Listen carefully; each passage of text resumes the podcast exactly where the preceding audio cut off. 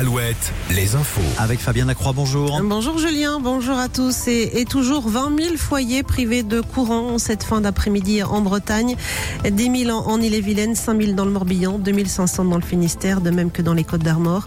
Euh, Conséquence du vent hein, qui a soufflé fort ce matin et qui continue de souffler sur une grande partie nord-ouest du pays. La pluie, elle, tombe toujours sur l'ensemble de nos régions. Il devrait moins pleuvoir demain, notamment au nord de la Loire. Sur les rails, un nouveau retard ce lundi sur la ligne Polt, la ligne Paris-Orléans-Limoges.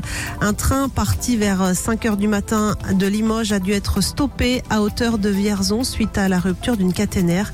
Les passagers ont dû attendre dans le train pendant près de 6 heures avant d'être dépannés. À Nantes, le concert de Frisk Orléans, programmé mercredi, n'aura pas lieu. Le concert de ce rappeur présenté comme antisémite devait se tenir au Zénith de Nantes.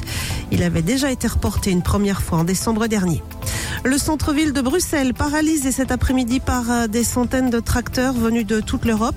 Mobilisation alors que les ministres de l'agriculture des 27 sont réunis au Conseil européen pour discuter des moyens pour simplifier et assouplir la politique agricole commune.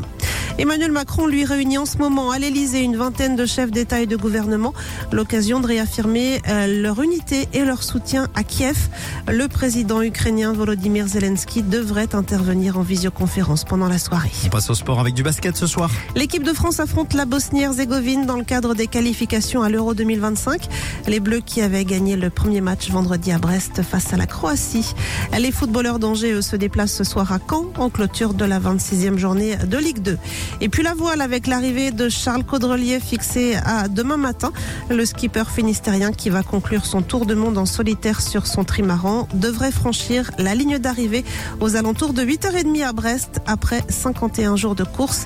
Le deuxième Thomas Coville est attendu jeudi, le troisième Armel Lecléache le week-end prochain. Merci Fabienne. À tout à l'heure, on se retrouve à 18h.